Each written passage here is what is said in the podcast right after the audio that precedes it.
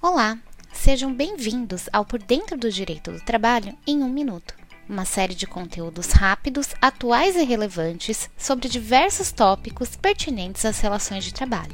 Meu nome é Marília, sou advogada da área trabalhista do escritório Araújo Policastro Advogados e hoje irei falar sobre as alterações da NR1 aprovada pela portaria da Secretaria Especial de Previdência e Trabalho. A norma regulamentadora 1 foi criada em 8 de junho de 1978. Ela tem como objetivo definir as disposições gerais, o campo de aplicação, os termos e as definições comuns a todas as normas regulamentadoras. No entanto, a NR1 teve seu texto alterado em 30 de julho de 2019, com o objetivo de reduzir a burocracia e o custo para se investir em empresas no Brasil facilitando a implementação das normas para pequenas e médias empresas. Em março de 2020, a NR passou por uma nova mudança em seu texto. Essa alteração foi publicada pela Portaria da Secretaria Especial de Previdência e Trabalho, número 6730, com início de vigência previsto para 9 de março de 2021, cujo prazo foi prorrogado para janeiro de 2022.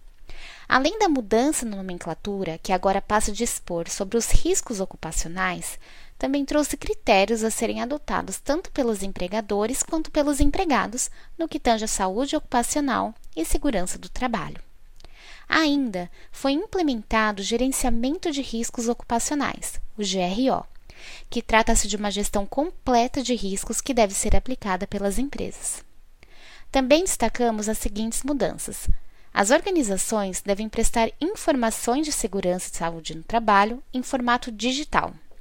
Existência do PGR.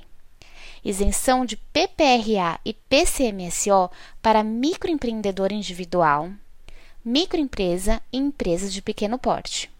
Determinação ao empregador de implantação de medidas de prevenção. Muito obrigada pelo seu tempo e não deixe de conferir nossos outros conteúdos. Acesse nosso site www.araújopolicastro.com.br e nos acompanhe nas redes sociais, LinkedIn, Facebook e Twitter para conferir outros podcasts da série e para obter mais informações a respeito de assuntos jurídicos relevantes. Um abraço e até a próxima!